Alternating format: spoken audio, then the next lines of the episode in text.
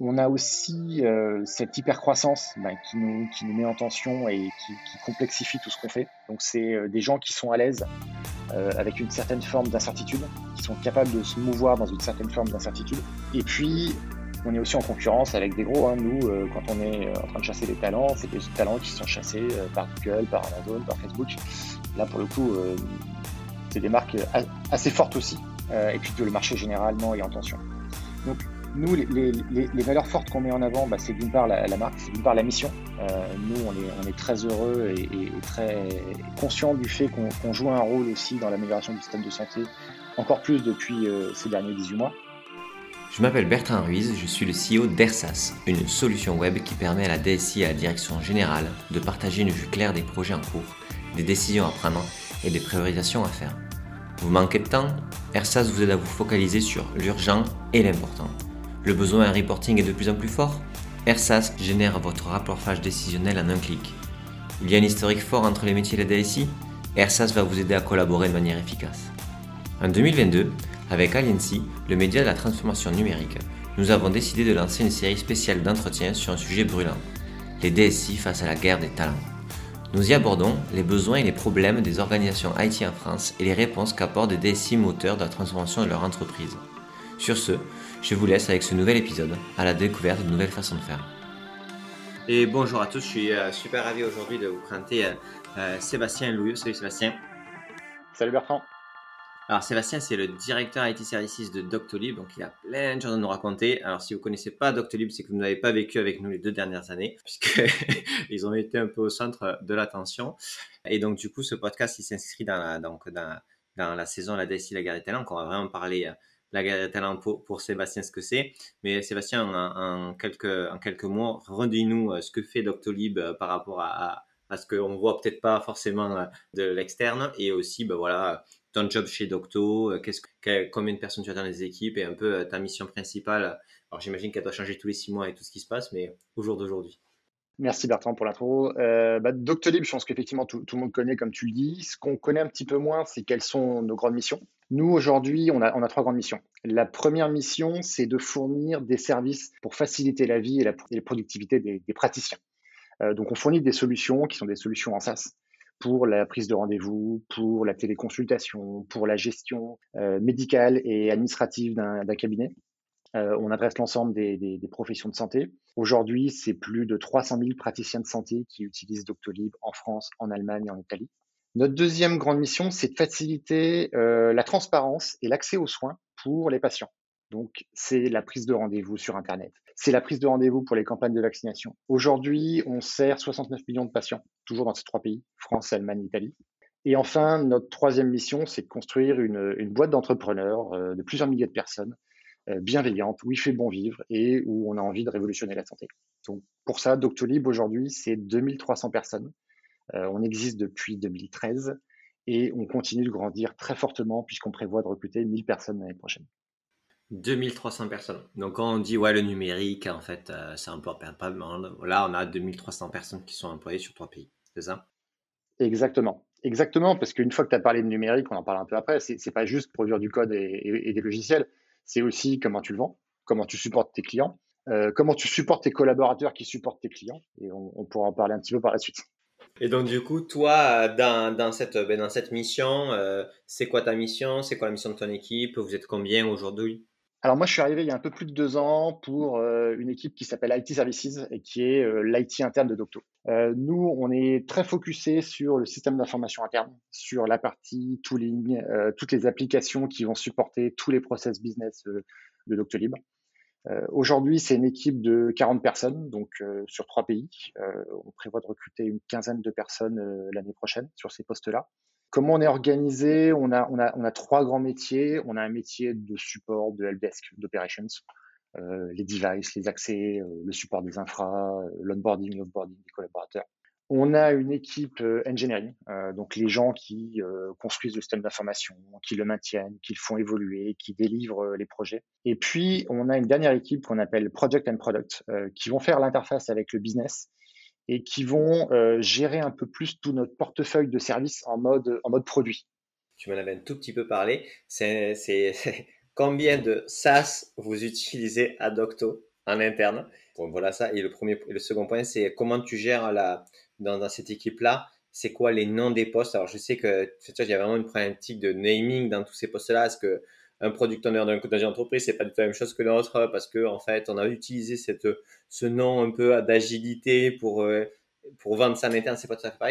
Comment tu gères voilà toute la partie euh, ben, compréhension du besoin, euh, définition, challenge même du besoin par rapport à ce qui pourrait être fait, exécution et ensuite gestion de ce qui est sorti pour future itération? Alors, déjà, je vais revenir un petit peu sur comment on a construit notre système d'information. Nous, aujourd'hui, notre métier, finalement, si on revient au cœur du métier de Doctolib, c'est un éditeur de logiciels en SaaS. Donc aujourd'hui, la, partie tech and product euh, qui produit euh, ces logiciels, c'est pas loin de 500 personnes aujourd'hui.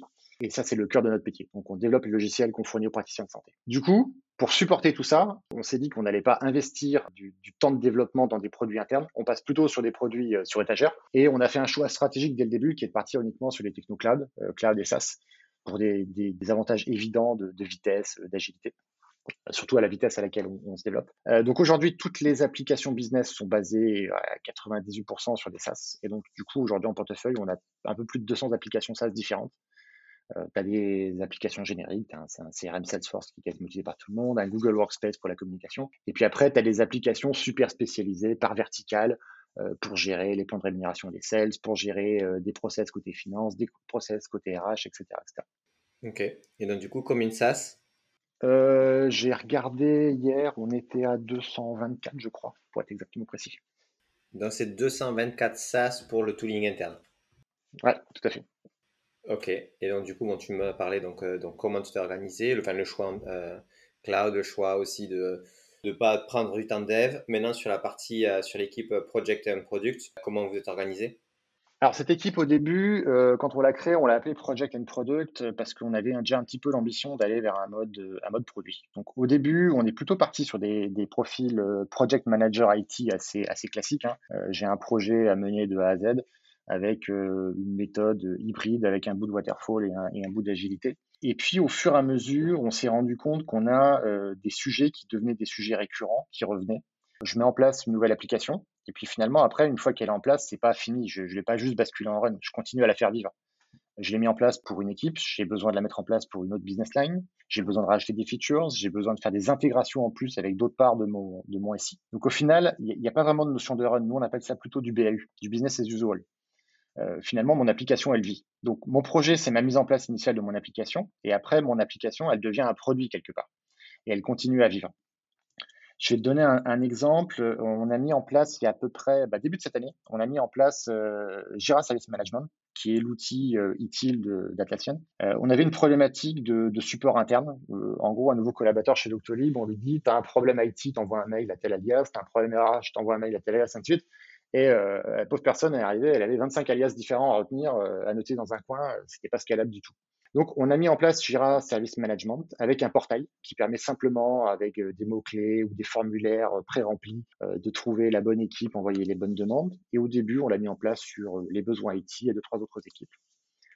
Et puis, bah, on a, semé une graine qui a, grandi ensuite. Et aujourd'hui, on a, on a 14 équipes différentes qui sont dessus et tous les quarters, on rajoute une ou deux équipes. Donc, d'un projet initial qu'on avait mis en place pour gérer notre flux en 30 tickets, on en a fait un vrai produit de shared service center interne qu'on continue à faire évoluer et avec sa propre roadmap. Et donc, du coup, là, tu as un product manager, tu as, une personne qui gère ça, c'est ça? Exactement. Tu passes en mode product et donc du coup, tu as un product manager qui connaît son produit, qui se spécialise là-dessus, qui connaît les évolutions du produit, qui discute avec les business, euh, les business qui utilisent le produit et ceux qui seraient intéressés pour l'utiliser, qui va comprendre un petit peu quelles sont leurs, évolutions en termes d'orgas donc, comme on le disait en intro, nous, on grandit très très vite. Donc, ça veut dire que chaque équipe, en fait, rechallenge son organisation et ses process tous les six mois. Donc, l'idée du product manager, c'est de sortir de l'IT, d'aller régulièrement faire des points de synchro avec les euh, business lines avec qui ils travaillent, comprendre leur roadmap, comprendre leurs évolutions d'organisation, comprendre leurs pain points, vivre avec eux au quotidien et dire, bah, moi, en catalogue, j'ai ce produit qui fait ça, j'ai telle nouvelle fonction qui va arriver parce que l'éditeur va la sortir, parce qu'on va faire une nouvelle intégration, parce qu'on va rajouter une brique, et d'être plus en mode pas seulement business partner, mais en mode anticipation, pour aller euh, chercher toutes ces, toutes ces petites frictions, tous ces petits euh, gains de productivité qu'on peut aller chasser en interne. Ok, donc euh, tu as des, comment tu s'appelles, des project, product manager, des, ces personnes-là qui sont en relation le métier, qui sont en responsabilité sur le produit? Alors aujourd'hui, c'est les mêmes personnes qui portent les deux casquettes. D'ailleurs, c'est un petit peu la, limite qu'on commence à toucher du modèle. Parce que du coup, quand tu es dans un mode product, tu travailles sur des modes très agiles. On travaille par sprint de deux semaines avec des roadmaps au trimestre. Et du coup, quand en même temps, tu dois passer une partie de ton temps à gérer des projets qui peuvent être sur des temps un peu plus longs, parfois tu perds un peu le focus. Donc là, on arrive à la limite du modèle et on va le splitter avec vraiment des product managers organisés dans ce mode euh, très agile et des, alors on va même appeler ça des programmes managers pour dire que ce mode un peu projet, on l'applique vraiment sur des programmes un peu longs. Alors des programmes longs chez nous, c'est six mois. Hein. Attention, je ne te parle pas de projet à trois ans. On est vraiment, on reste, on reste sur une visibilité assez courte. Ok, d'accord. Je pose toutes ces questions pour essayer de comprendre en fait les typologies de personnes qu'il y a dans ton équipe pour qu'on puisse mieux comprendre après dans les enjeux de recrutement et de diversification, etc., quel type de personnes tu, veux recruter. Donc euh, aujourd'hui, tu, euh, tu as combien de personnes dans ton équipe au total? Donc aujourd'hui, on est 40. 40. Et tu vas passer à? On va passer à 55 euh, fin d'année prochaine, dans un an. Ok, donc là, tu as une quinzaine de personnes à recruter en un an. Donc j'imagine plutôt Q1, Q2 que Q4. et, euh, et, tu vas t'y prendre, tu vas, c'est quoi, c'est quoi c'est quoi les types de postes que tu, euh, que tu ouvres et qu'est-ce que ça change dans l'organisation? Alors, les types de postes, ben, c'est les postes dont on vient de parler, des, programmes managers, donc capacité à piloter euh, des projets un peu structurants pour la, société, avec une forte capacité à, à gérer des sujets cross-team, cross-équipe, un, des biais, si tu veux, du modèle agile, c'est que chaque équipe est très indépendante et avance très vite. Et du coup, les points de friction, ils peuvent apparaître quand il y a besoin de synchroniser les équipes. Et c'est là où il y a besoin d'avoir cette capacité, cette capacité cross-équipe. Ensuite, il y a les product managers. Product managers, chez nous, ils travaillent dans une organisation en squad. pour revenir un petit peu dessus euh, par la suite, si tu veux.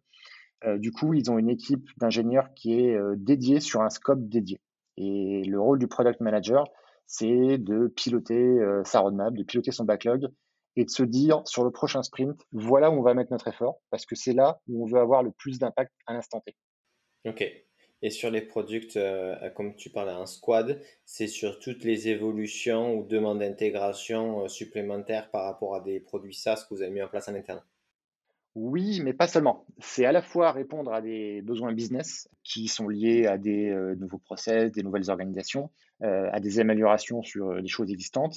Et c'est aussi des projets tech, des projets pour améliorer nos, briques IT, nos, nos, fondations IT. Un exemple que je vais te donner, c'est la partie Identity Access Management, tout ce qui est gestion des droits et des accès pour lequel on a mis en place un, cœur de plateforme qui est basé sur euh, SidePoint Identity Now, qu'on a mis en place mi-2021. Et maintenant, on passe en phase d'accélération, c'est-à-dire qu'on veut euh, basculer un certain nombre de nos applications existantes là-dessus. L'idée, c'est quoi? C'est de se dire aujourd'hui, quand tu embauches 1000 personnes par an, tu as forcément du turnover, donc tu as des arrivées, tu as des départs, ça va très vite. Et à la fois pour des questions de productivité, d'expérience collaborateur et aussi de sécurité quand les, quand les gens s'en vont, il faut être hyper rapide et hyper automatisé sur tout ce qui est gestion des droits et des accès. Donc tout ça, c'est lié au système d'information RH. Et en gros, quand quelqu'un arrive, le jour de son arrivée, en fonction de son job profile, c'est un sales, par exemple, et ben, il va avoir accès au CRM avec tel niveau de droit. Et le jour où la personne s'en va, pareil, on coupe automatiquement. Donc ça, c'est vraiment une, une, brique de base sur laquelle on, on, va capitaliser et, et on va accélérer. Donc ça, ça rentre aussi dans la roadmap de ces, de ces squads. Ok. Tu as, de manière très simple, mais Doctolib, grosse marque employeur, super sexy pour, euh, pour toutes les euh, personnes numériques, donc euh, pas de souci pour recruter. Eh bien si, si, justement. si, si, parce que bah, déjà, on, on, a un certain niveau d'exigence on cherche vraiment des, talents assez, exceptionnels, assez top pour nous rejoindre. On a aussi euh, cette hyper-croissance ben, qui, nous, met en tension et qui, qui complexifie tout ce qu'on fait. Donc, c'est euh, des gens qui sont à l'aise euh, avec une certaine forme d'incertitude, qui sont capables de se mouvoir dans une certaine forme d'incertitude. Et puis, on est aussi en concurrence avec des gros. Hein. Nous, quand on est en train de chasser des talents, c'est des talents qui sont chassés par Google, par Amazon, par Facebook. Là, pour le coup, c'est des marques assez fortes aussi. Euh, et puis le marché généralement est en tension. Donc nous, les, valeurs fortes qu'on met en avant, bah, c'est d'une part la, marque, c'est d'une part la mission. Euh, nous, on est, très heureux et, très conscient du fait qu'on joue un rôle aussi dans l'amélioration du système de santé, encore plus depuis euh, ces derniers 18 mois. Et c'est quelque chose d'assez fort et, qu'on met en avant. On met en avant aussi nos valeurs et notre culture d'entreprise. Euh, nous, on, cherche vraiment à monter une boîte d'entrepreneurs où les gens sont, sont autonomes au maximum et accountable de ce qu'ils font. Donc on travaille beaucoup sur ces valeurs d'autonomie, sur ces valeurs d'ownership. Euh, et du coup, on investit énormément dans la formation et les plans de carrière pour faire évoluer les collaborateurs.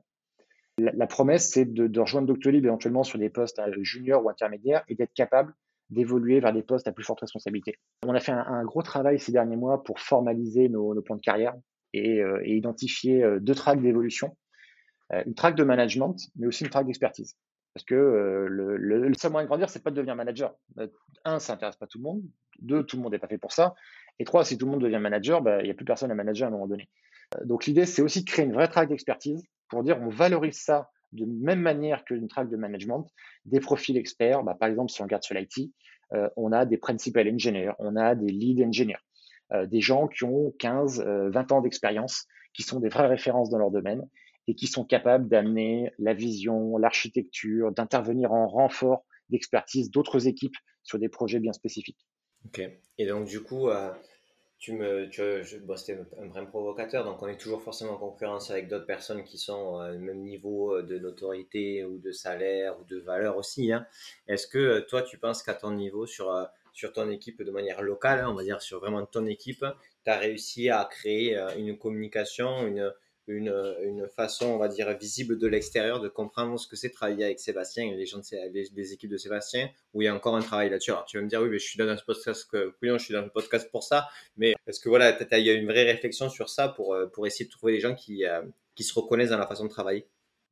Ouais, mais complètement. Et, c'est un travail qu'on a mené depuis, euh, depuis 3-4 mois, depuis, depuis septembre, pour se dire comment on vend nos métiers et comment on vend notre activité en dehors euh, et surtout, euh, bah déjà, un, pour la faire un peu plus connaître, parce que Doctolib, on a, on, a, a, on a la vision que la tech chez Doctolib, c'est des développeurs, des product managers qui développent le produit, mais pas seulement. Il y a les équipes derrière qui sont en support, comme mon équipe et, comme d'autres équipes. Donc, un, c'est faire connaître nos métiers.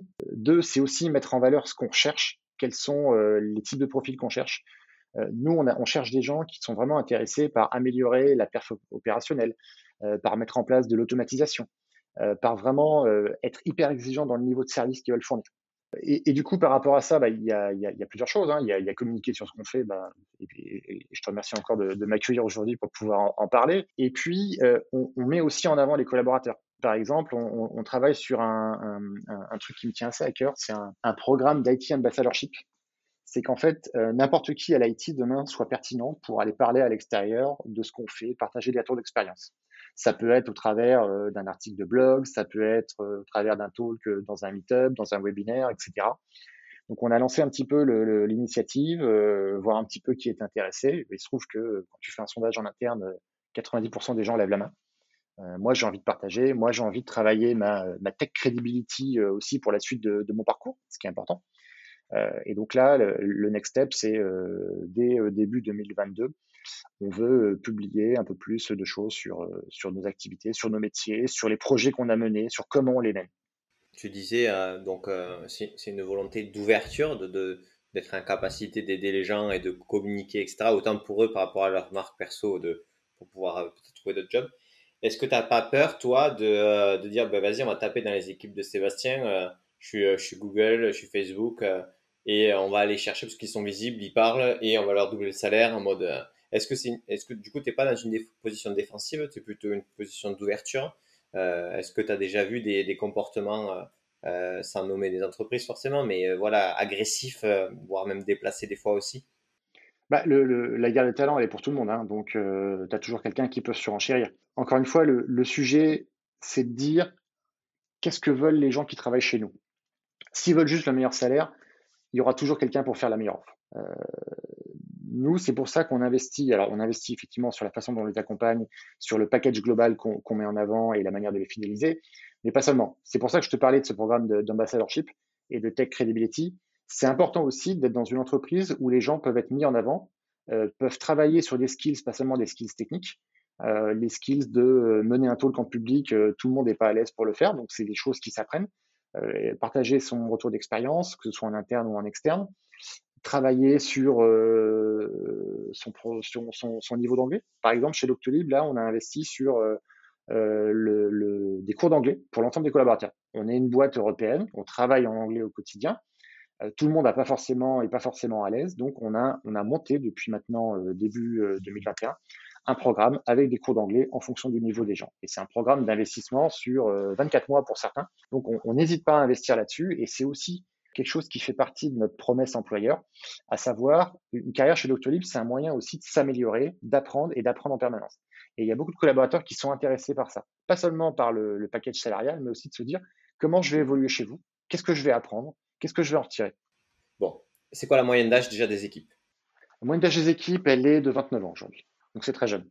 Ok, donc euh, ils ont eu des expériences, mais ils n'en ont pas eu de beaucoup. Et des fois, on peut arriver avec des gens qui ont des, connu des structures plus ou moins euh, similaires, alors pas 2000-3000, mais voilà, tech, euh, tech euh, Est-ce que tu penses que les gens qui sont dans ton équipe verbalisent et conscientisent les gains qu'ils ont chez vous et pensent pas que ce soit quelque chose de classique par rapport au, marché du travail Parce qu'en gros, c'est une des problématiques qu'on peut avoir, c'est-à-dire on se donne à fond pour améliorer les conditions de travail, pour faire en sorte, mais en même temps, ça devient un jus, pas parce que les gens sont, se comportent forcément comme ça, mais parce qu'aussi on manque de comparatifs. Bah, exactement, c'est un, un, très bon point que tu soulèves. Euh, nous, en tout cas, on essaye de leur faire prendre conscience de ça régulièrement quand on communique sur tout ce qu'on met en place. Euh, on, commence aussi à, à entre guillemets, à, à, vieillir comme boîte, hein, avoir des gens un peu plus seniors qui nous rejoignent, qui justement partagent aussi beaucoup ce retour d'expérience en disant rendez-vous compte aussi un petit peu de, de, l'environnement de travail, des valeurs que vous avez, des outils que vous avez à disposition. Et puis, on essaye aussi, nous, on a une, pratique régulière qu'on fait, c'est de se benchmarker. Euh, on, va, beaucoup se benchmarker par rapport à ce que font euh, des sociétés équivalentes, euh, des concurrents, que ce soit pour trouver un, nouveau, un software ou mettre en place une nouvelle organisation. Et du coup, ça nous permet aussi de, de comparer régulièrement ce qui se fait, d'avoir les bonnes pratiques. Donc, on essaye aussi de rester un petit peu au top des bonnes pratiques, que ce soit des pratiques techniques, que ce soit des pratiques de management, etc. Et d'en faire profiter les, collaborateurs pour qu'ils se rendent compte qu'on est assez en avance par rapport à ça. Un, exemple très, très, très clair, le Covid a basculé les règles du télétravail. Avant le télétravail, Doctolib, c'est une boîte qui est beaucoup dans une culture orale. On fait des stand-up quotidiens, on a des kanban au mur avec des post-it, euh, on fait quasiment pas de télétravail. Le Covid arrive, comme tout le monde, on part en, on part en remote, euh, on s'adapte, on continue à délivrer. Et on a appris de ça aussi. On a appris à travailler ensemble de manière internationale, en, full remote pendant, plusieurs mois. Et on a mis en place maintenant une politique de flexible, euh, de flexible policy en termes de télétravail, où en gros chaque collaborateur choisit entre trois modes. Soit full présentiel au bureau pour ceux qui préfèrent, soit mode hybride, je viens deux à trois jours par semaine au bureau, et là je suis en mode flex office, je choisis un espace de travail, soit full remote. Et dans ce cas-là, la seule chose, c'est que je viens une fois par mois euh, dans les locaux pour faire des, euh, team spirit, des, euh, jours euh, et des réunions d'équipe. Et du coup, grâce à ça, on s'est ouvert à, un marché qu'on n'avait pas, qui est le marché des, gens en full remote, des télétravailleurs à 100%, ce qui nous permet de recruter de manière beaucoup plus large et pas seulement dans les bassins d'emploi où on est physiquement implanté. Et ça a été aussi une politique de rétention pour des collaborateurs qui commençaient à se poser des questions, au, je ne vais pas dire au sortir de la crise Covid, mais en tout cas au sortir des, premiers confinements. Tu touches à un secteur euh, de la santé, ça touche tout le monde tu as, plus de 2000 collaborateurs d'entreprise, donc tu as, plein de typologies de personnes, multiculturelles, etc. Et toi, tu euh, fais un outil, tu, tu, mets en place des outils pour cette diversité-là de personnes, etc. Donc toi, tu dois euh, avoir un souci de diversité dans tes équipes pour pouvoir avoir un maximum d'empathie, de compréhension avec, euh, si tu que des Français chez toi, ça va être compliqué de comprendre certaines spécificités, j'imagine, avec les Allemands, etc. Alors on parle de pays, mais on peut parler de plein d'autres choses. Comment toi, euh, tu as mis en place ou non, euh, et en dehors de, côté concept, où, voilà, on a tous des convictions là-dessus, mais pragmatiquement, ce, souci de, créer une équipe euh, plurielle pour pouvoir avoir cette capacité de répondre au maximum aux attentes? Ouais, très très bon point. Alors, première chose, il y a l'aspect culturel par, par pays. Juste, je refais un peu l'histoire d'Octolib. On, commence en 2013. On démarre l'Allemagne en, en, 2016. Donc pendant assez longtemps, on a été sur deux pays et avec des équipes qui étaient euh, organisées par pays. Et début 2021, on lance l'Italie, euh, notamment avec l'acquisition de, de, Totori. Donc, on, on, on, tient très rapidement une équipe de 200 personnes en Italie. Et du coup, avant de faire ça, on s'est posé la question de se dire comment on s'organise pour vraiment devenir euh, une, boîte européenne, une, organisation globale. Euh, du coup, nous, côté IT, ce qu'on a fait, c'est qu'on s'est vraiment réorganisé de manière globale. On a créé des équipes transverses. Donc, je te parlais tout à l'heure des équipes de squad, par exemple. Bah, dans les squads, tu peux avoir des Français, des Allemands, des Italiens. La localisation géographique, finalement, a plus d'importance. On travaille en anglais, on travaille sur un scope global pour l'ensemble des Doctolib, des collaborateurs de Doctolib. Euh, donc, il n'y a, plus de sujet. Le seul sujet qui peut rester, c'est éventuellement pour des équipes de support, où tu as besoin d'avoir une proximité physique parfois. Donc là, on a gardé une organisation par, euh, pays, mais avec un, management global euh, des équipes. Donc là, ça permet aussi de favoriser les échanges, de comprendre qu'effectivement, bah, le mindset peut être un petit peu différent entre la France, l'Allemagne et l'Italie. La deuxième chose, c'est que en termes de recrutement, on s'est aussi ouvert. On recrute des profils qui sont pas que français, pas que allemands, pas que italiens. Et le fait de travailler en anglais et le fait d'amener des, politiques euh, de remote, ça aide énormément pour ça. Donc on a des, on a, on a eu des Américains, des gens qui viennent d'Ouzbékistan, du Pakistan, d'autres pays, etc., qui viennent travailler en France, en Allemagne, en Italie. Et ça rajoute encore dans ce mix de culture. Et aujourd'hui, je pense que c'est quelque chose que quelqu'un, que, toutes les boîtes, euh, enfin toutes les équipes euh, IT vivent, euh, vu devant le, la, devant la pénurie de talent. Tu es obligé d'élargir un petit peu ta réflexion par rapport à ça et ton cercle de, chasse de profil. Bien sûr, mais par exemple, tu vois, tout le monde dit, voilà, nous, on est super sensible à la diversité, à la parité, homme-femme, etc. Donc, je te ferai pas la fin de te demander pourcentage, etc. Parce que c'est des choses qui bougent et, et on est aussi, enfin, tu vois, c'est des choses qui évoluent. Mais euh, par exemple, est-ce que vous avez réussi à vous donner un objectif de dire, voilà, pour chaque embauche en finale, hein, je veux avoir euh, au moins trois candidats euh, de deux pays différents. et au moins sur les trois, je veux un qui soit pas dans, le, dans les grandes écoles top 10 français parce que sinon on va, tourner en rond entre nous. Et, et je veux qu'il y ait au minimum une femme. Est-ce que, est-ce que tu as passé des objectifs, pas forcément de résultats en termes de recrutement, parce qu'après, ben, voilà, mais au moins de moyens sur un dernier niveau. Est-ce que c'est des choses que vous avez pu mettre en place ou il y a d'autres, voilà, voilà, façons de faire qui, qui ont fonctionné sur ça alors, c'est un sujet euh, qu'on a clairement identifié, sur lequel on a commencé à travailler. On n'en est pas encore à ce niveau et, la réflexion, elle est vraiment au début. Ce qu'on a fait pour l'instant, c'est qu'on va travailler surtout sur l'aspect rôle modèle. On a mené une initiative qui s'appelle Women in Tech, dont le but est de mettre en avant les profils euh, féminins, pour parler de ce, sujet-là, au sein de la tech chez Doctolib. Euh, les parcours de carrière, comment les personnes sont arrivées là, les problématiques qu'elles ont pu rencontrer, des sujets comme qu'on développe tous, mais qu'on voit souvent aussi qui sont le syndrome de l'imposteur, est-ce que je me sens légitime dans mon job, etc. Et donc aujourd'hui, c'est des meet-up internes, des meet-up externes, des talks, des blog posts, pour déjà parler du sujet et identifier des rôles modèles euh, pour montrer qu'on peut faire des carrières d'engineering manager, de, de, de, responsable global de support en tant que femme chez Doctolib. Donc on, on, on, a beaucoup travaillé là-dessus cette année. Euh, le next step justement, c'est d'avancer encore plus là-dessus euh, et de, de, travailler sur le recrutement et sur le vivier de recrutement. Euh, et effectivement, pas se limiter aux, aux, grandes écoles et autres, comme, comme tu le dis. Donc pour l'instant, on est en pleine réflexion. J'ai pas encore d'action concrète à, à, partager là-dessus, mais c'est clairement un sujet sur lequel on veut, on veut, on veut s'améliorer. Moi, j'ai l'impression que en fait, on, est, on a un paradoxe où tu vois, on n'est pas congruent, on manque de congruence entre ce qu'on aurait envie, ce qu'on fait vraiment ou autre, parce que l'objectif, on part de tellement bas et l'objectif est tellement haut que euh, le chemin est quand même assez, assez compliqué. Et que euh, avant d'arriver sur, euh, sur des engagements de résultats de parité vraiment et de diversité dans, dans l'organisation, il y a une question de se donner les moyens ou pas d'arriver à au moins aller chercher ces talents-là pour qu'ils puissent rentrer dans le pipe. Juste ça, qui est que quand on a un historique de, de, voilà pousser certains types de candidatures sur certains types de canaux et bah, en fait on récolte toujours les mêmes types de personnes et, et, ça fait un peu mal au final quand on regarde l'historique. C'est un bon point celui des moyens.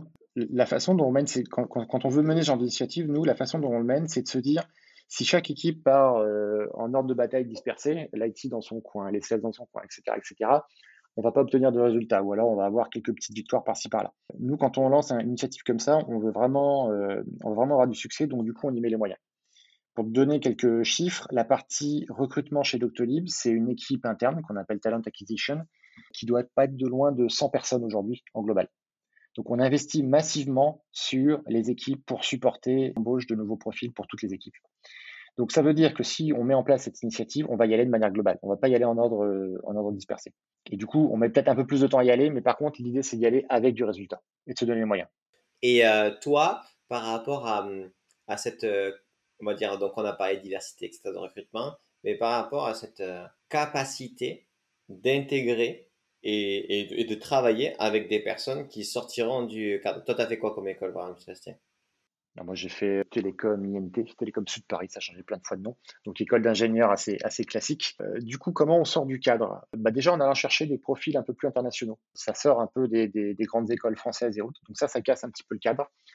D'aller chercher des gens aussi qui ont fait euh, des carrières passes accélérées. Nous, on a plusieurs profils qui sont rentrés chez nous avec des profils équivalents euh, Bac plus 2, qui ont commencé par du support euh, informatique, hein, euh, assez classique, et puis qui ont, qui ont appris en interne et qui ont évolué vers des jobs d'ingénieur, vers des jobs de project manager, de product manager. Et ça, ça permet aussi de, d'amener des points de vue différents, des gens qui ont fait beaucoup d'opérationnels avant. Donc ça, c'est bien aussi parce que ça rappelle beaucoup les réalités du terrain. Et puis, bah, ça amène cette mixité, cette diversité de points de vue. Ok. Est-ce que sur une typologie de personnes euh, qu'on appelle euh, autodidactes, donc des personnes qui ont euh, quasiment pas de qualification, on va dire, reconnues dans la culture française comme des qualifications, mais tu vois, par exemple, des gens qui ont fait Open Classroom et qui ont fait des projets, tu vois, pour eux, qui ont été même peut-être Presta, Free et tout. Tu arrives à aller chercher ces gens-là et, après, un autre point, est-ce que tu arrives à ce qu'ils s'intègrent dans l'équipe et ça se passe bien ou est-ce que tu n'en as pas encore eu? Alors, aller les chercher de manière volontariste, je vais peut-être pas aller jusque-là aujourd'hui parce que c'est pas quelque chose sur lequel on a, investi, mais quand des profils comme ça arrivent dans notre pipe, euh, c'est des profils qu'on reçoit sur un, même pied d'égalité. Nous, ce qui nous intéresse, c'est pas le diplôme. Euh, nous, ce qui nous intéresse, c'est ce que les personnes savent faire, c'est ce que les personnes vont nous amener. Euh, encore une fois, on va chercher des doueurs, pas des tellers, des gens qui font, pas des gens qui disent ce qu'il faut faire ou, qui sont plein de bonnes idées mais qui savent pas les mettre en pratique. Donc à partir du moment où la personne elle amène cette expérience, cette capacité, ces skills, il n'y a aucun problème. Ok, donc euh, toi tu fais de, tu fais du, de l'école, ok, et ensuite tu vas checker par référence, euh, on va dire, de, de est-ce que, qu'est-ce que tu as fait, et bon, forcément quelqu'un qui, qui a un bon repo GitHub, c'est toujours plus sympa que quelqu'un qui arrive avec un CV papier, on est ok. Exactement. Et puis un, autre exemple, on a une, responsable d'une de nos équipes de support qui est euh, une ancienne fonctionnaire de police c'est pas forcément un job qui est prédestiné pour ça, tu vois. Donc, euh, donc voilà, encore une fois, ce qui, ce qui compte, c'est mindset, état d'esprit, comment la personne est, est, euh, est câblée et, qu'est-ce qu'elle va amener à l'équipe. Quoi. Ok. Question, euh, question tooling interne. Donc, tu parlais des outils pour les, les, personnes de, de l'entreprise Docto. Qui s'occupe du tooling pour tes équipes à toi? Nous-mêmes. Les cordonniers sont toujours, je sais pas si les plus mal chaussés ou les mieux chaussés, je sais plus comment on dit, mais et est-ce que, est-ce que du coup, il y a une double exigence euh, de la part des personnes qui euh, mettent, euh, qui se décarcassent pour avoir le meilleur tooling pour leurs clients internes ou partenaires internes par rapport à leur propre tooling à eux? Est-ce que c'est un sujet? Est-ce que c'est pas du tout un sujet? Parce que ça se fait super simplement. Voilà. Comment Et est-ce que tu as vu aussi des, des, des, enjeux de rétention ou de, ou au contraire même d'acquisition de personnes qui te rejoignent parce que ben, voilà, le tooling interne est clean, les gens sentent qu'ils vont pouvoir travailler dans des bonnes conditions? Moi, une des choses qui m'avait euh, épaté euh, quand j'ai fait mon, rapport d'étonnement, quand je suis arrivé au bout de quelques semaines, c'est la valeur forte qui était mise sur l'exigence et la performance opérationnelle dans, chez Doctolib. Et en, creusant un peu plus, en essayant de comprendre, ça, vient du fait que on veut fournir les meilleurs services à nos clients, donc nos clients, les, praticiens.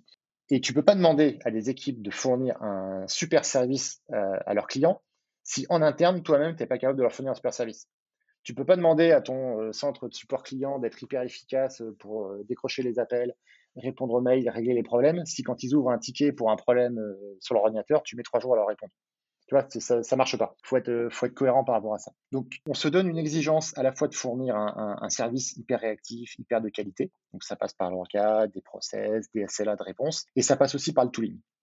Et notamment, on veut enlever le maximum de frustration passée à chercher de l'information, à acheter, envoyer un message par tel canal et tu me réponds sur tel autre canal. Donc, on est hyper exigeant et hyper ambitieux là-dessus. Ça, veut dire quoi? Ça veut dire quelques règles hyper basiques. C'est un usage, un outil, pas deux outils ou trois outils. Ah oui, mais telle équipe préfère tel outil pour chatter, telle autre équipe préfère tel outil. Non, il y a un outil pour tout le monde. Il y a des guidelines pour l'utiliser au mieux. Et c'est comme ça qu'on avance ensemble. Autre exemple, il y a des guidelines pour tout ce qui est réunion. par exemple, on n'envoie pas deux personnes de la même équipe dans une réunion. Ça sert à rien. Il y a une personne qui va, qui débriefe les autres ensuite. On essaye d'optimiser au maximum le temps qu'on passe. Pas de réunion sans heure du jour, enfin les, classiques, mais que tout le monde veut faire, mais que très peu de monde applique en général. Nous, ce qu'on s'est donné comme ambition, c'est de les appliquer de manière globale, pour que tout le monde fonctionne de la même manière. ensuite, sur le, sur le tooling, ça veut dire aussi que quand un collaborateur arrive, l'idée c'est que le premier jour, il ait son ordinateur, son téléphone, ses accès, ses applications qui marchent. Et pas passer deux ou trois semaines ou quatre semaines, ah, il me faudrait tel accès, ah, il me faudrait telle chose, etc. Et c'est pour ça qu'on veut automatiser au maximum l'ensemble des droits d'accès, l'ensemble des informations, l'ensemble de l'accès au bon tooling pour chaque collaborateur pour faire son job. C'est euh, les gens, ils sont tout le temps satisfaits du tooling et ça n'a jamais été une discussion sur euh, parce que tu vois, on parle de je, me fais je me fais le, vieux le, le, vieux, mais en gros. Euh, oui, les jeunes, ils sont exigeants sur les outils, nanana. Et donc, du coup, est-ce que c'est quelque chose qui est vrai pour toi? Est-ce que c'est non, c'est pas, c'est pas comme ça que ça se passe hein? Je suis pas forcément sûr que ce soit une question d'exigence sur les outils, c'est plus une question sur euh, l'expérience. Et moi, sur les outils, je ramène ça beaucoup à l'ergonomie de l'outil, à la partie euh, UX.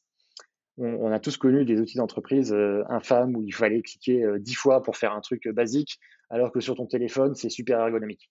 Donc, si à un moment donné, tu veux être cohérent, tu peux pas fournir des outils qui amènent une expérience utilisateur différente de ce que chacun consomme dans son euh, tooling numérique personnel, si tu, me passes l'expression. Donc nous, par exemple, quand on choisit une nouvelle application, un des critères importants, c'est la partie ergonomie, la partie UX.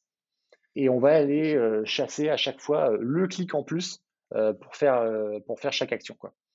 Et, et, et on a eu d'ailleurs des, exemples de, de, de rejet ou d'adoption un peu compliqués sur certains tools qui avaient été choisis pour leur côté, euh, ce que ça a amené à l'équipe qui fournit le service en termes de process, d'automatisation, etc. Mais on n'avait pas forcément regardé la partie expérience employée, qui était euh, un fab, qui rajoutait des clics en plus, avec une interface ergonomique, etc. Donc du coup, on a appris de ça. Et aujourd'hui, quand on fait un benchmark ou un RFP pour choisir un tool, c'est un des critères d'évaluation principal. Ok le principal point d'importance, d'attention, c'est sur le fait que les gens vont s'accaparer l'outil, donc c'est eux qui choisissent cet outil-là en termes d'ergonomie, etc. Et ensuite, on voit comment l'intégrer. Enfin, ça, c'est sur les standards là-dessus. Très clair. Ouais, et puis euh, nous, on s'y retrouve parce que quand tu as une population qui est quand même assez jeune, qui est quand même assez à l'aise avec les outils numériques en général, ben finalement, si tu leur fournis des outils pour lesquels il y a une appétence, tu gagnes un temps fou sur la conduite du changement. T'as pas à faire de training, t'as pas à faire de communication euh, pendant des semaines et des semaines. Voilà, donc tu t'y retrouves au final. Non mais super. Moi, ça m'intéresse euh, d'avoir ton, ton, point de vue sur, tu vois, euh, TDSI, enfin, t'es IT directement directeur services. Tu vois, il y a une sur la guerre des talents, c'est aussi une question, de lisibilité sur les postes, sur ben, j'ai ce poste-là, donc je fais ça. Toi, tu m'as parlé d'une organisation, ça vaudrait le coup tu vois, que l'on creuse plus, mais en fait, moi, je, t'assure, j'ai interviewé 200 DSI peut-être cette année. Et en fait, les noms utilisés, des fois, sont pas les mêmes, mais disent la même chose. Des fois, sont les mêmes noms, mais veulent pas dire la même chose. Dans une organisation différente, en fonction de la chaîne, c'est même pas le même poste. Est-ce que tu crois pas qu'il n'y avait pas un souci, euh, même pour aller capter les bonnes personnes en termes de, tu vois, qu'ils soient à l'aise dans la mission qu'ils vont avoir? Est-ce que quand tu rentres dans ton pipe plein de gens, tu t'aperçois qu'il y a des gens qui, quand même, avec la fiche de poste, ne comprennent pas vraiment le métier parce qu'en fait, même s'ils ont été le même nom de ce métier-là dans une autre entreprise, c'était tellement différent. Tu vois, tu as gardé talent, mais c'est aussi un peu en mode. Euh, euh, bon, euh, bordel commun, on, nomme les choses différemment, on veut tous pas être AMO, AMOE parce que, ok, c'est truc, donc on va être tous sur l'agilité, mais en même temps, comme tu le disais, il il y a un projet, il y a du produit, est-ce que, est-ce que, euh, est-ce qu'il n'y aurait pas euh, un problème aussi sur la communication des jobs et des postes qui, qui nécessiterait un travail collectif pour aussi euh, faciliter ben, l'émergence de ces métiers? C'est un très très bon point. Je pense que c'est un vœu pieux de se dire mettons des noms de jobs normalisés. finalement, ton, ton, non mais ton, ton, ton job au final, il dépend surtout du scope. Euh, c'est quoi le périmètre de ta mission, c'est quoi l'organisation de la boîte dans laquelle tu es, euh, avec qui tu travailles en interne, avec qui tu as des interactions?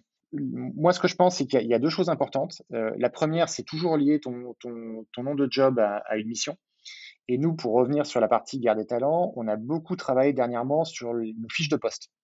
Et notamment pour rentrer dans le détail et d'expliquer de manière la plus concrète possible à quoi correspond ce job? La personne qui arrive, à quoi elle doit s'attendre? Qu'est-ce qu'elle va faire? Qu'est-ce qu'elle va faire le premier mois, le premier trimestre, la première année? Avec qui elle va interagir? Quelles vont être ses missions, etc. On a cherché euh, dernièrement à recruter un engineering manager, par exemple, Euh, nous, l'engineering manager, c'est quelqu'un qui va faire beaucoup d'intégration, qui doit faire des sujets DevOps style infra code, qui va travailler sur des infra type euh, Azure, SaaS, etc. Et on recevait des profils d'engineering manager de gens qui avaient fait 15 ans de développement sur des plateformes Linux. Ça, c'est un engineering manager aussi, mais c'est pas les mêmes technos, c'est pas le même périmètre, etc. Donc, si tu n'expliques pas en quoi consiste le job derrière, tu n'y arrives pas. La deuxième chose que je pense importante, c'est que tu dois utiliser tes noms de job pour communiquer ta vision. Par exemple, je t'expliquais que cette équipe Project Product, au début, on, appelait ça des project managers. Quand on est passé dans une organisation produit, avec une orga en squad, sur un mode je travaille sur un produit, un portfolio de produits IT que je fais évoluer, du coup, on a basculé vers ce nom de product manager. Non pas tant pour dire que le job allait changer, mais surtout pour marquer le fait que tu fais un changement, que tu changes ta vision, que tu changes ton ambition. Et au final, le nom du job, il est plutôt pour expliquer ce vers quoi les gens doivent aller que ce que les gens font aujourd'hui. Donc c'est important d'avoir des noms qui communiquent aussi un message et, la vision que tu veux donner à ton organe. Les noms de postes ont une vocation à aussi communiquer en interne une direction dans laquelle euh, l'équipe se constitue, etc., qui n'est pas forcément le même intérêt qu'un externe quand tu essaies de toucher des gens qui pourraient se reconnaître. Et toi, ce que tu dis, c'est en fait euh, l'uniformisation des noms est trop compliquée pour l'externe, donc c'est plutôt dans le contenu des fiches de poste clairement. Aujourd'hui, les moteurs de recherche ou la diffusion, ça fonctionne encore beaucoup par, enfin beaucoup, ça fonctionne que par euh, titre et pas du tout par contenu. Et donc, du coup, on a un enjeu peut-être aussi là-dessus qui est pas forcément du coup un enjeu de, de, DSI ou de, de, direction, mais plutôt dire, mais en fait, la façon dont les, dont les postes sont poussés par typologie de titre et très peu par le contenu des offres ne facilite pas la vie. Euh, donc bon, amis auditeurs, il y a une startup à créer. mais mais c'est un enjeu de comprendre. Donc, qu'est-ce que tu fais au quotidien en termes de mission? Avec qui tu travailles au quotidien aussi Parce que tu vois, ça dans les fiches de poste, on dit toujours vous travaillerez avec. Mais bon, c'est super important, quoi. Et ça, c'est une ligne parmi tant de lignes. Et après, il y a la question de aussi quels sont tes objectifs? Et ça, c'est quand même assez peu écrit dans les fiches de poste. Et, et, et c'est pas évident. Est-ce que euh, toi, dans, ton, dans, ton, euh, dans ta façon de voir les choses, donc du coup, de, ouais, de, recrutement ou autre, tu fais des, euh, des, mises en situation un peu plus poussées par rapport à tout ce savoir-être qui est nécessaire par rapport à, à, ton équipe qui est en fait, bah, où vous êtes des business partners et, euh, et donc du coup, s'il n'y a pas de savoir-être, c'est impossible de, monter, de faire un projet tout simplement. Comment, comment tu mets en place euh, un peu ces, ces, tests ou ces échanges pour être certain que la personne elle va, être elle va bien avoir le bon leadership, la bonne écoute, la bonne empathie, en dehors de tous les mots galvaudés de bienveillance, etc. Mais voilà, pouvoir faire le job tout simplement Oui, alors c'est un process de recrutement qu'on itère régulièrement. Nous, aujourd'hui, le process de recrutement, il se déroule en quatre étapes. Premièrement, il y a un call avec un, talent partner pour faire une, première overview, s'assurer que la personne est, bien en phase, a bien compris le job et, si profil match. Ensuite, il y a une première interview avec le manager responsable de, de l'embauche. Ensuite, il y a une troisième interview qui va être un peu plus sur les skills, donc les skills techniques si on est sur un poste euh, engineering, des skills euh, agilité, projet, etc. si on est sur un, scope projet produit. Et dernière étape, bon, à chaque fois il y a, un funnel hein, bien sûr, et puis les gens passent à l'étape d'après ou pas. Dernière étape chez nous, c'est systématiquement une étude de cas. Donc on met la personne en situation, on lui donne euh, deux, trois exemples de problématiques qu'on rencontre, qu'on a rencontrées, qu'on va rencontrer. Euh, on lui demande, on lui donne une petite semaine de préparation, et puis on lui demande de, venir nous présenter comment elle aborderait chaque problématique.